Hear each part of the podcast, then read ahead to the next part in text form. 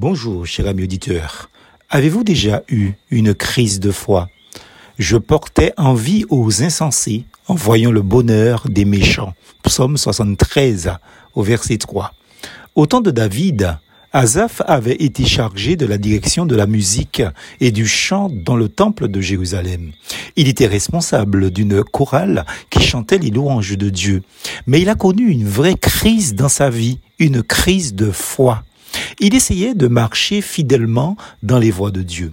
Mais ce qui lui posait un problème, c'était de voir que ceux qui étaient infidèles et rebelles à Dieu prospéraient et semblaient vivre mieux. Il disait, rien ne semble les tourmenter, ils n'ont pas part aux souffrances humaines, ils sont gras. Et Azaph se demande pourquoi faire tant d'efforts pour vivre apparemment moins bien qu'eux? Il a au moins l'honnêteté de souligner qu'il jalousait les infidèles et qu'à y réfléchir, il n'y comprenait pas, dit-il. La difficulté fut grande à mes yeux.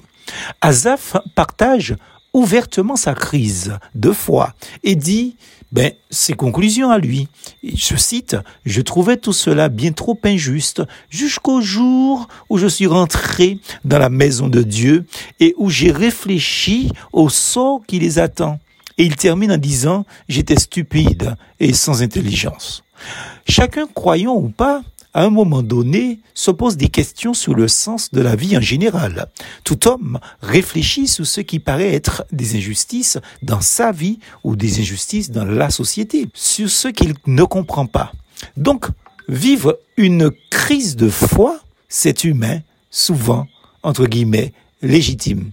Mais faut-il encore, comme Azaph, y réfléchir, mais en profondeur, comme le disait Salomon, Ecclésiaste chapitre 7 verset 14, au jour du bonheur, jouis du bonheur, et au jour du malheur, réfléchis, car Dieu a fait l'un et l'autre si bien que l'homme ne peut rien découvrir de ce qui doit lui arriver.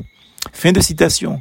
Il ne nous faut pas arrêter nos regards sur ce qui est apparent, mais regarder à Dieu et voir la situation dans la perspective de l'éternité divine. Avec une telle clairvoyance, comment ne pas conclure comme Azaph Pour moi, m'approcher de Dieu, c'est mon bien. Je place mon refuge dans le Seigneur, l'Éternel. Plus fos en Jésus.